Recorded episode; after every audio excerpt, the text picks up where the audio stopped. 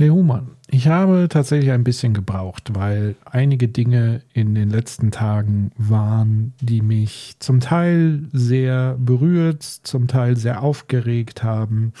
Und das hat mal wieder damit zu tun, dass ich zufälligerweise, weil ich auf Dienstreise war, im Hotel ähm, übernachten musste und dort den Fernseher eingeschaltet habe und Markus Lanz äh, mir angeguckt habe. Und es ist ja fast schon wie so eine Art äh, magnetischer Verkehrsunfall.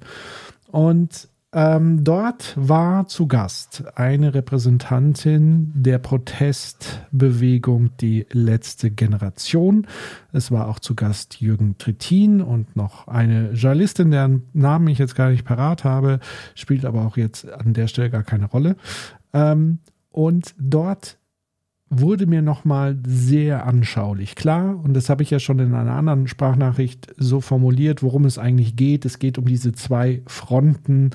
Die eine Front, die eine Würde in Gefahr sieht und die andere Front, die sich immer wieder fragt, welchen Preis hat es? Und es hat vor allen Dingen offenbar den Preis, all das irgendwie aufzugeben, diese Bequemlichkeit, diesen Wohlstand, dieses Status quo sein, diese individuelle Freiheit, all das repräsentiert natürlich auch ein Markus Lanz, der diese Freiheit aufgrund seiner Privilegiertheit, aufgrund seines Berufes, aufgrund seines Gehaltes und so weiter und so fort natürlich tausendmal besser ausleben kann, wie jetzt zum Beispiel Menschen in Deutschland, die prekären Arbeitsbedingungen ausgesetzt sind oder die studieren oder oder oder. Aber darum geht es jetzt in erster Linie mal gar nicht, sondern ich will noch mal so ein bisschen herausarbeiten zwei Dinge. Nämlich erstens, wo liegt sozusagen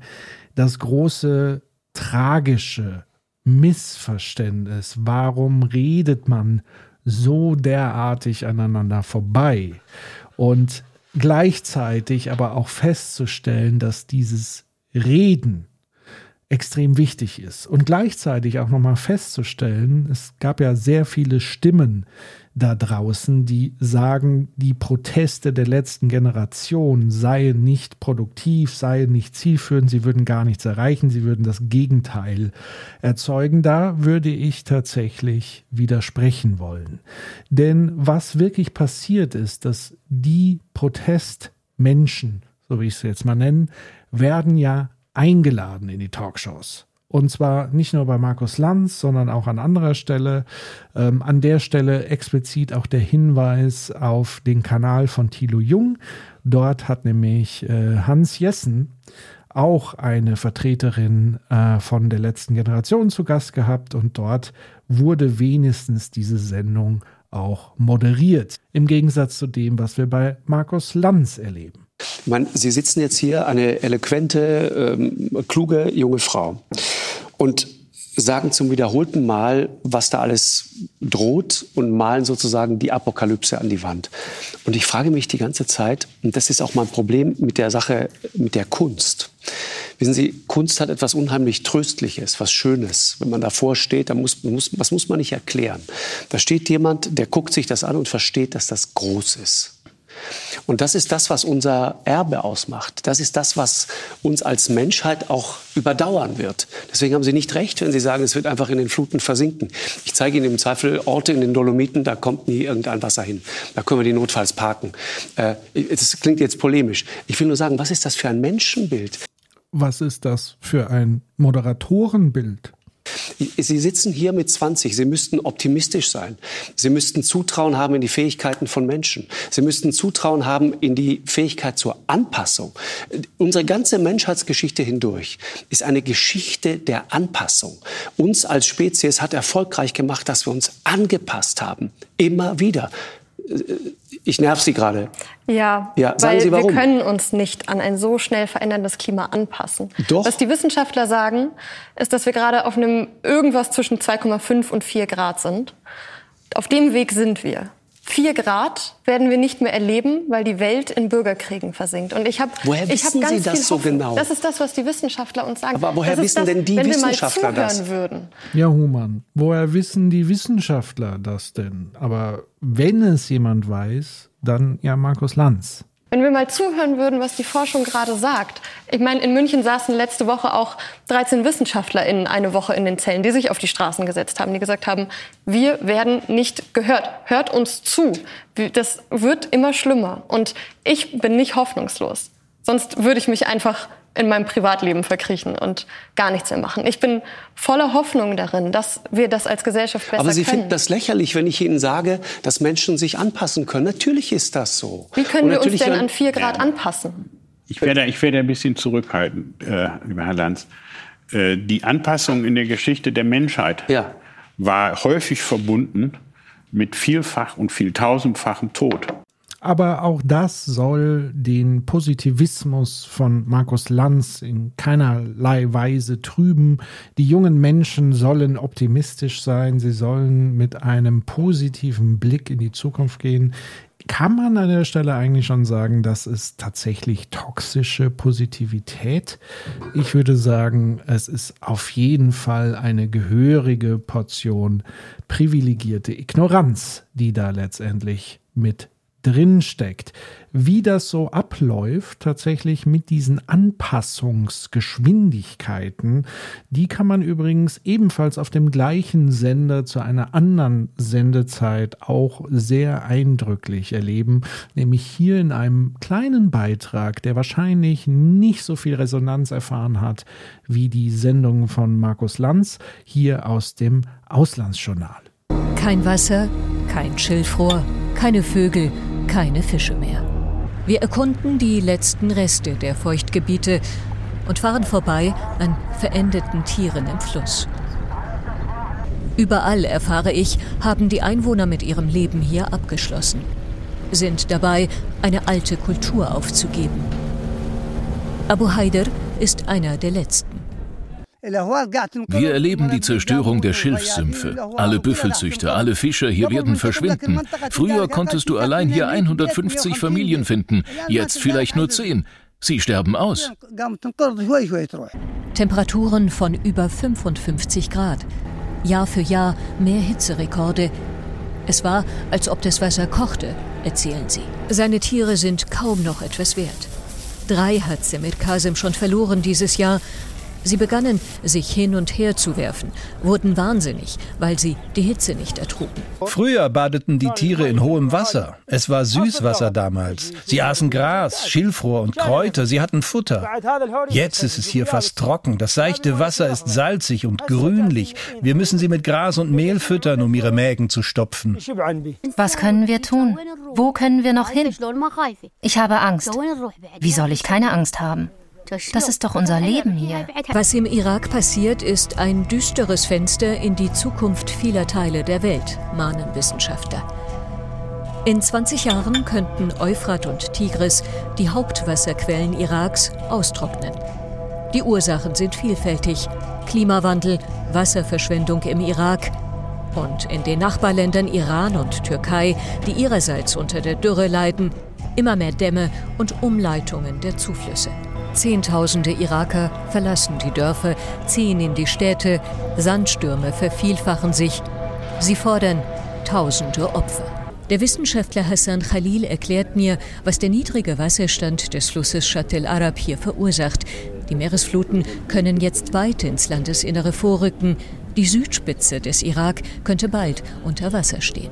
Aber jetzt kommt überhaupt kein Süßwasser mehr hier an, weil es stromaufwärts blockiert und dort verbraucht wird. Ich bin verzweifelt. Von diesen Palmen lebten viele Familien in dieser Gegend. Was für eine Zukunft haben jetzt unsere Kinder? Sie werden von diesem Land nicht mehr leben können. Im Stausee von Dohuk ist der Wasserstand so niedrig wie nie.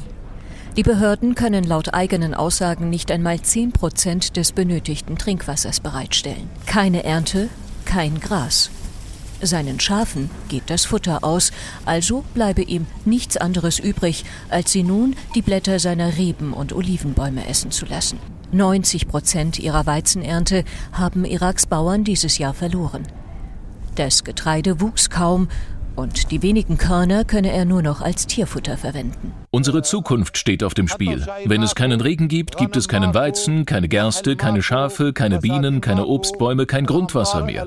Die Staudämme werden austrocknen. Alles wird zur Wüste. Iraks Erde zählte zu den fruchtbarsten der Welt. Sie ernährte eine ganze Nation. Aber das ist jetzt Geschichte. Sie sitzen hier mit 20. Sie müssten optimistisch sein. Sie müssten Zutrauen haben in die Fähigkeiten von Menschen. Sie müssten Zutrauen haben in die Fähigkeit zur Anpassung. Ja, schön zu sehen, dass es noch Menschen mit Zutrauen gibt, wie Markus Lanz, der sich ja ganz sicher sehr intensiv mit dieser Thematik auseinandergesetzt hat. Ähm, mindestens so viel wie wir im 2045 Livestream-Podcast. Da jetzt nochmal ein kleiner Hinweis darauf, wer wirklich mal etwas tiefergehendes über die gesamten Zusammenhänge, die planetaren Grenzen, das, was wirklich passiert an Auswirkungen und in welcher Geschwindigkeit und wer da alles wie was verhindert erfahren möchte, der schau doch mal bei uns vorbei. Ähm, ihr findet das Ganze auf critical-infinity.de bei unseren Formaten, auch auf YouTube auf unserem Channel. Schaut vorbei. Wir senden auch alle zwei Wochen Dienstagabend 20.45 Uhr, um uns wesentlich intensiver mit dieser Thematik zu befassen, als es vielleicht ein Markus Lanz in der Lage ist, das zu tun. Aber vielleicht hat er in seinem Umfeld auch gar nicht die Möglichkeiten, sich ausgiebig journalistisch mit diesem Thema auseinanderzusetzen. Man weiß es nicht so genau. Im zweiten Teil meiner Sprachnachricht äh, möchte ich jetzt nochmal auf das Thema ziviler Ungehorsam eingehen.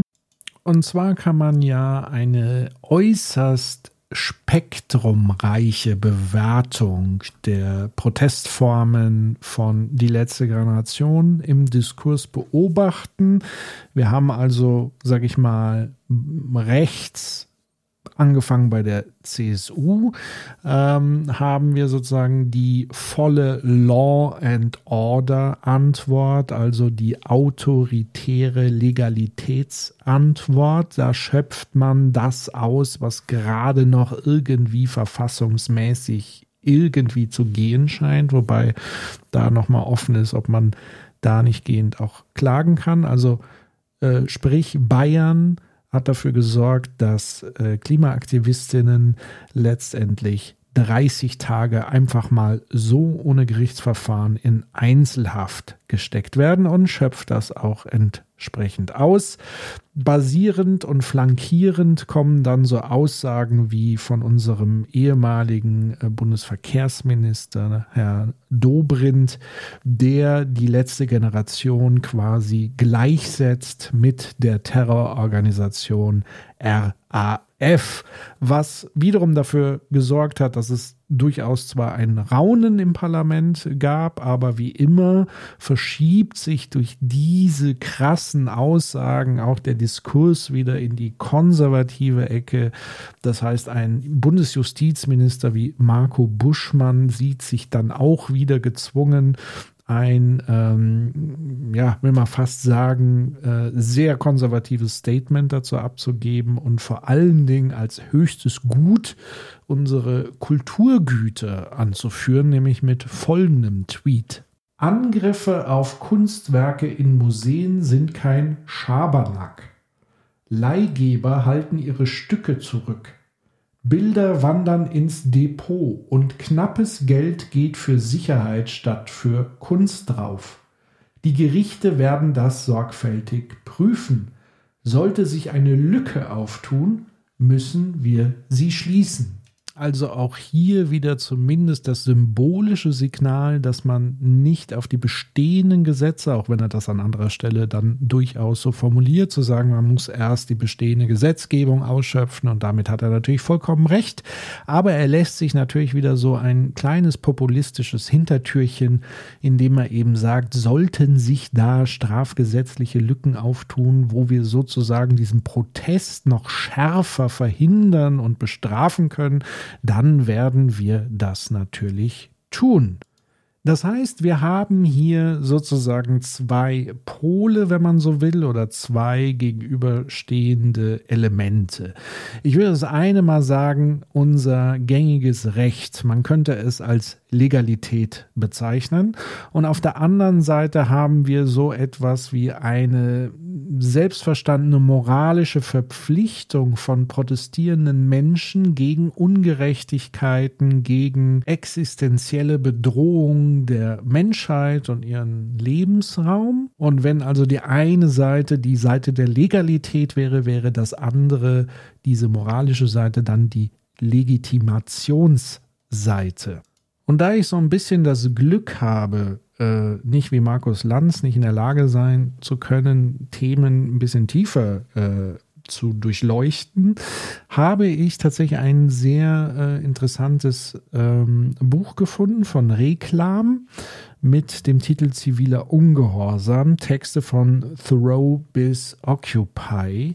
Und darin findet man eine Aufsatzsammlung oder eine Sammlung von Artikeln, Briefen, Vorträgen und so weiter von illustren Autorinnen und Autoren wie Hannah Arendt, John Rawls, Herbert Marcuse, aber eben auch Henry David Thoreau, Mahatma Gandhi und, und diesen möchte ich jetzt als erstes mal ein bisschen herausgreifen und ein paar Passagen zitieren von Dr. Martin Luther King.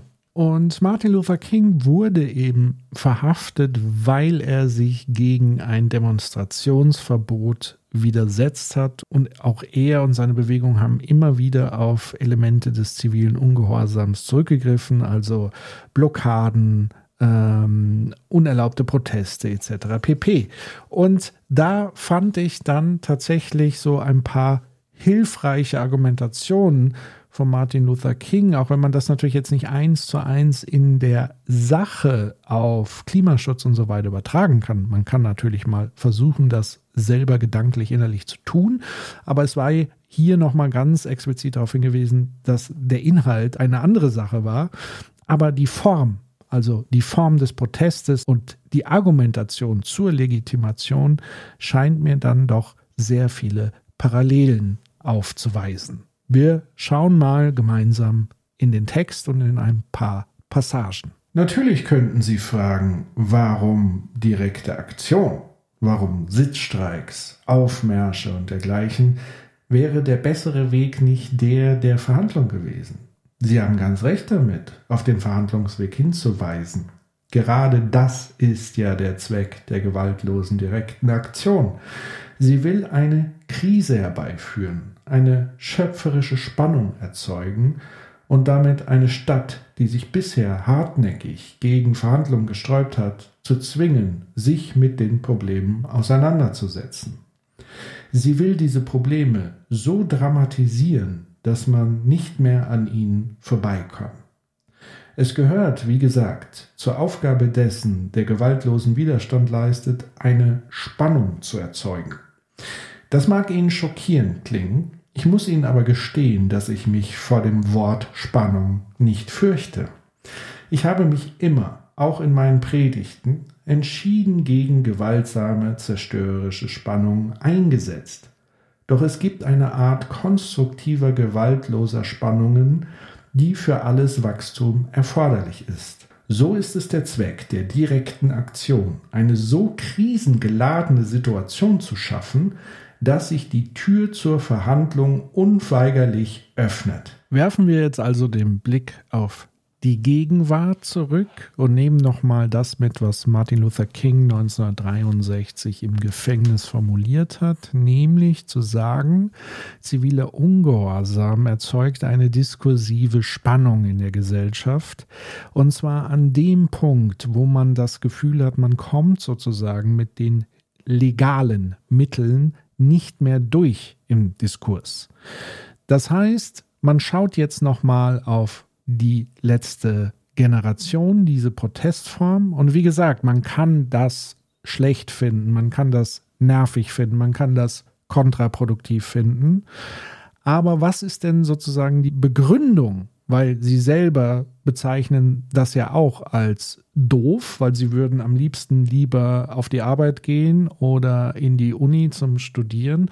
Warum tun sie das? Warum sehen sie dieses Mittel, wenn es doch schon legitime und legale Demonstrationen wie Fridays for Future gibt?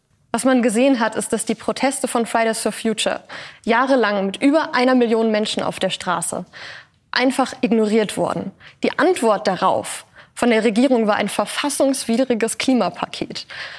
Die Verfassung, unser, das, worauf wir uns eigentlich mal geeinigt haben, wird seit Jahren ignoriert. Das Grundgesetz wird einfach durch den Dreck gezogen. Und jetzt nochmal Martin Luther King aus dem Gefängnis von Birmingham. Seit Jahren höre ich nun schon das Wort Warte. Aber mit diesem Warte meinte man fast immer niemals. Es war ein Beruhigungsmittel, das für einen Augenblick den Druck erleichterte, der auf dem Gemüt lastete, aber nur um eine Missgeburt getäuschter Hoffnung hervorzubringen. Wir müssen endlich erkennen, dass eine zu lange aufgeschobene Gerechtigkeit einer verweigerten Gerechtigkeit gleichkommt. Sie sagen jetzt zum wiederholten Mal der Kollaps, äh, die Apokalypse. Sie sagen, es passiert nichts. Ich stimme Ihnen zu, wenn Sie sagen, es passiert zu wenig und zu langsam. Aber zu sagen, äh, Sie haben es ja gerade auch ausgeführt, es passiert nichts, ist schlicht und ergreifend falsch. Es passiert es zu passiert wenig dafür, dass wir die Klimakipppunkte nicht erreichen. Ja, ist es so schön. Wer nicht aus der Geschichte lernen will, ist gezwungen, sie zu wiederholen. Und apropos Geschichte, ich komme jetzt zu dem zweiten Essay, aus dem ich so ein bisschen zitieren möchte, nämlich den von Jürgen Habermas aus dem Jahre 1983 mit dem Titel Ziviler Ungehorsam Testfall für den demokratischen Rechtsstaat, wieder den autoritären Legalismus in der Bundesrepublik. Und wie war das mit der wiederholenden Geschichte? Weil Damals ging es zwar auch um eine ganz andere Sache, nämlich um Friedensbewegung, aber auch dort wurde eifrig diskutiert, ob ziviler Ungehorsam denn nicht irgendwie strafrechtlich strenger verfolgt werden sollte. Und witzigerweise, wenn wir in den ersten Absatz dieses Essays reinlesen, bekommt man heftige Unions- und FDP-Flashbacks. Das tonangebende bayerische Duo der Bundesregierung, die Herren Zimmermann und Spranger, singt den Refrain auf den Vers, der ihm seit Monaten von der FAZ vorgespielt wird. Gewaltloser Widerstand ist Gewalt. Hingegen steht der Justizminister so sehr im Schatten des Innenministers, und der Liberalismus der einstmals freien Demokraten schon so sehr mit dem Rücken zur Wand, dass aus dieser Ecke nur noch Tautologien zu vernehmen sind. Auch gewaltloser ziviler Ungehorsam sei ungesetzlich. Die Anwälte einer Verschärfung des Demonstrationsstrafrechtes haben in der Diskussion der letzten Monate die Tendenz verfolgt, den juristischen Begriff der Gewalt über Tatbestände der Gewalttätigkeit hinaus auf unkonventionelle Formen der politischen Willensbildung auszudehnen.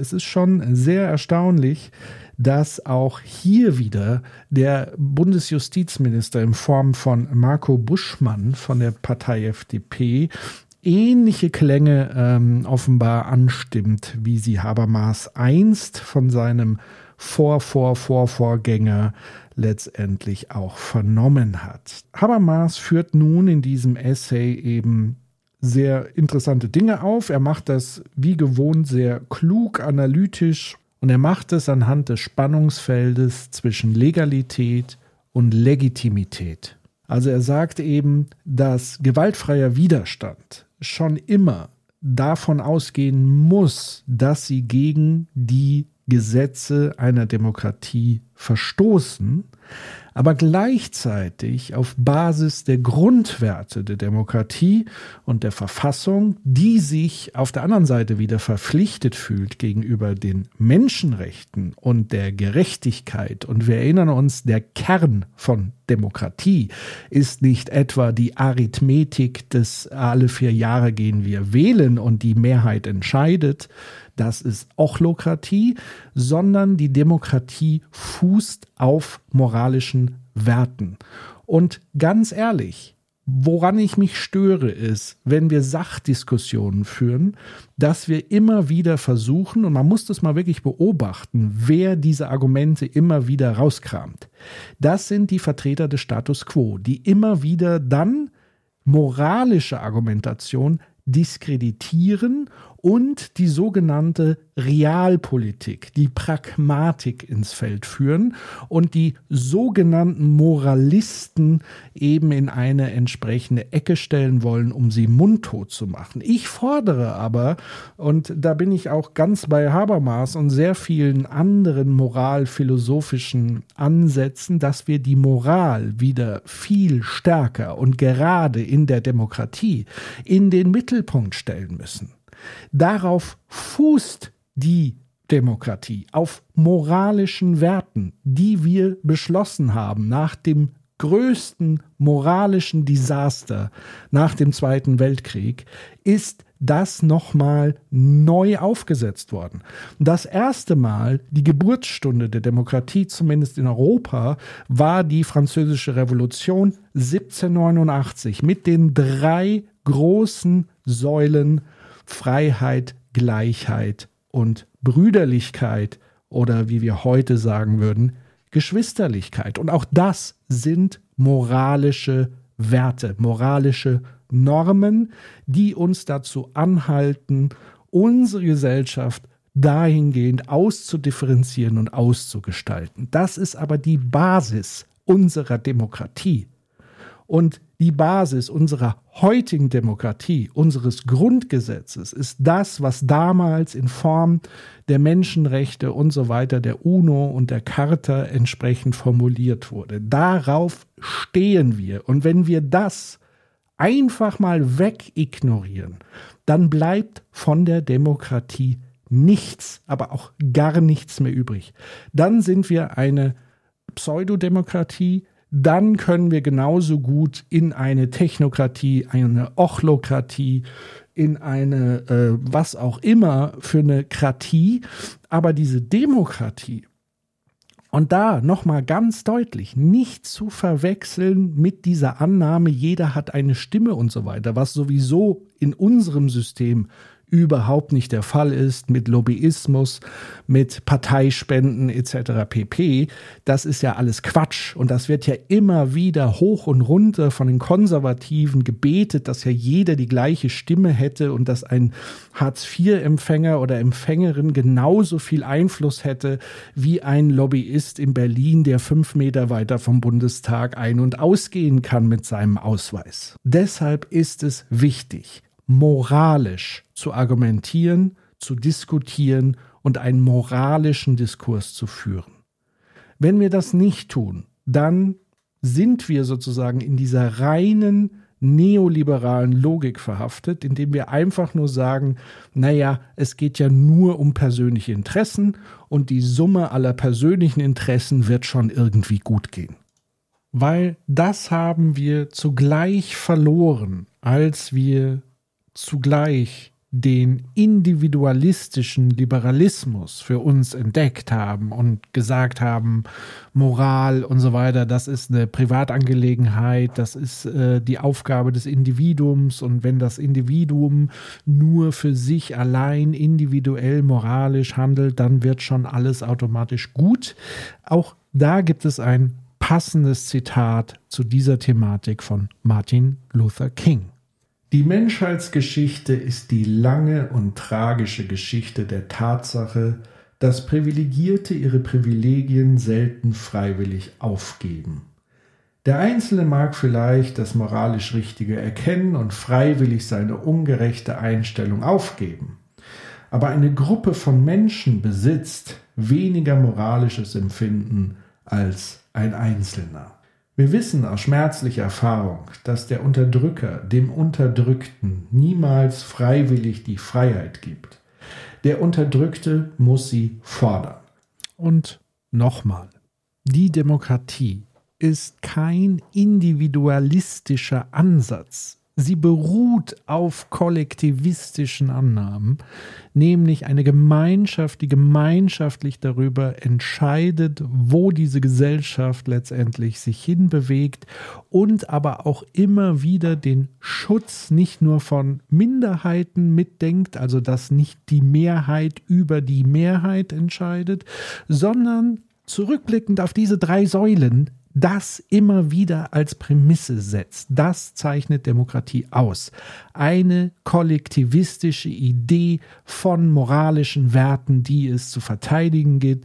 Und die Ausdifferenzierung erfolgt durch mehrheitliche Entscheidungen, durch Repräsentation in den Parlamenten und so weiter und so fort. Das ist eine hochgradig komplexe, aber auch sehr funktionelle Angelegenheit mit sehr hohen und schützenswerten moralischen Werten. Und Jürgen Habermas hat sein gesamtes Leben im Grunde genommen der Beschreibung und des Schutzes der Demokratie gewidmet. Er hat darüber zig tausende Seiten geschrieben, er hat darüber nachgedacht, debattiert und so weiter. Und an der Stelle jetzt nochmal die Überleitung in die Moral Philosophie, denn Habermas zitiert in seinem Aufsatz den Moralphilosophen John Rawls, den man an gewissen Stellen sicherlich auch kritisieren kann, aber Rawls hat auch spannende Gedanken zum Thema ziviler Ungehorsam äh, zum Besten gegeben und Habermas zitiert das wie folgt.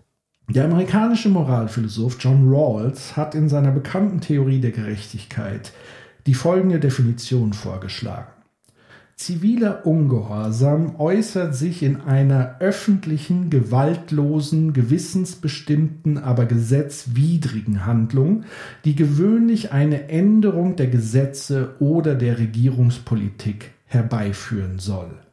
Rawls nennt drei Bedingungen, die für gerechtfertigten zivilen Ungehorsam erfüllt sein müssen. Und an der Stelle der Hinweis, ich werde jetzt nach jedem dieser drei Punkte einen Einspieler hinten dran setzen von der Protestbewegung Die letzte Generation, nur um den Gegencheck zu machen. Und man kann ja selber auch nochmal für sich den Gegencheck machen und nochmal überprüfen. Jeder hat nicht nur das Recht, sondern auch die Pflicht mitzudenken. Der Protest muss sich gegen wohlumschriebene Fälle schwerwiegender Ungerechtigkeit richten. Und was mich dann wirklich zum Umdenken gebracht hat, war ein Zitat vom Präsidenten des Inselstaates Palau. Mhm. Der hat gesagt, es gibt keine Würde in einem qualvollen und langsamen Tod. Ihr könntet unsere Insel genau genug, genauso gut bombardieren. Es sind so viele Leben in Gefahr. Aber an dieser Stelle müssen wir vielleicht auch noch mal klar machen, dass die Klimakatastrophe eine unmittelbare Bedrohung für unsere Demokratie ist. Weil unsere Demokratie wird es nicht aushalten, wenn wir hier die Bevölkerung nicht mehr ernähren können. Unsere Wissen Demokratie wird ja. es auch nicht aushalten. Mhm. Was mir, mir persönlich wirklich unglaublich Angst macht, ist, dass wir einfach 3,7 Milliarden Menschen in Todeszonen stecken, in Zonen rund um den Äquator, wo es einfach zu heiß ist, dass sie dort leben können. Diese Menschen werden entweder fliehen oder wenn sie nicht fliehen können, dann zwingen wir sie dazu, sich bei lebensbedrohlichen Bedingungen gegenseitig die Köpfe einzuschlagen. Die Möglichkeiten aussichtsreicher legaler Einflussnahme müssen erschöpft sein. Was man gesehen hat, ist, dass die Proteste von Fridays for Future jahrelang mit über einer Million Menschen auf der Straße einfach ignoriert worden. Die Antwort darauf von der Regierung war ein verfassungswidriges Klimapaket. Die Verfassung, unser, das, worauf wir uns eigentlich mal geeinigt haben, wird seit Jahren ignoriert. Das Grundgesetz wird einfach durch den Dreck gezogen. Und die Aktivitäten des Ungehorsams dürfen keine Ausmaße annehmen, welches das Funktionieren der Verfassungsordnung gefährdet.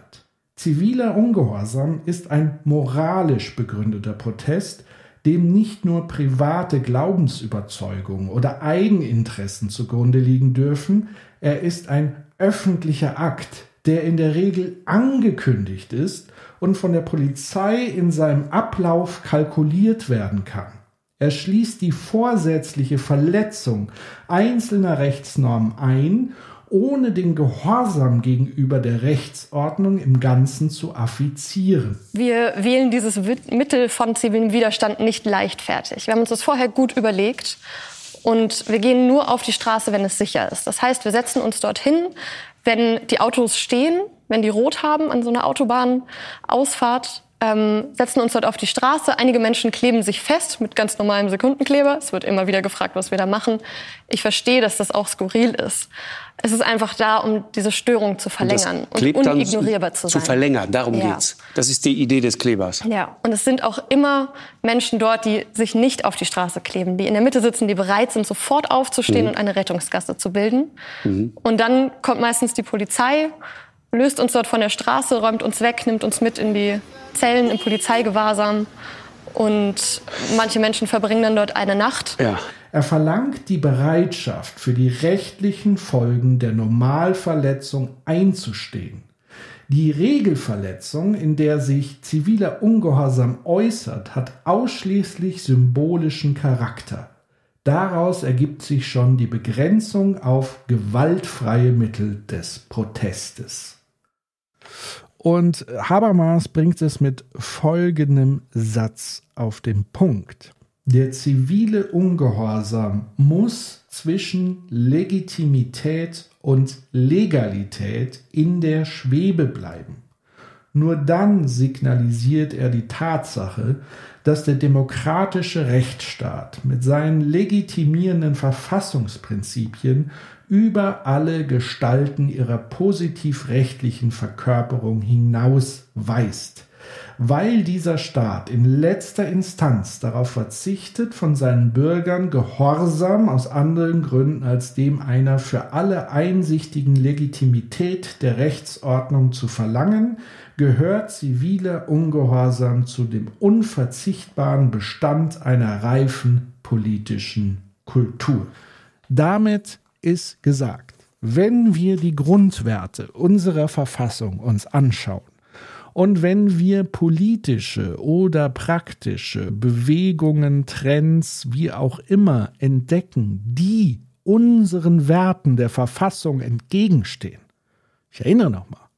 Freiheit, Gleichheit, Geschwisterlichkeit, dann und dann und nur dann ist sozusagen eine Legitimität erfüllt. Was es aber definitiv dadurch nicht wird, und das ist ja auch Teil dessen, was gewaltlosen Widerstand ausmacht oder äh, zivilen Ungehorsam, ist, dass es dann nicht legal ist. Also bitte hier nicht die Verwechslung eingehen und das wollen zum Beispiel die Protestler auch gar nicht haben nämlich zu sagen, das, was wir hier tun, soll legal sein. Ganz im Gegenteil, sie nehmen bewusst den Bruch der Gesetze in Kauf.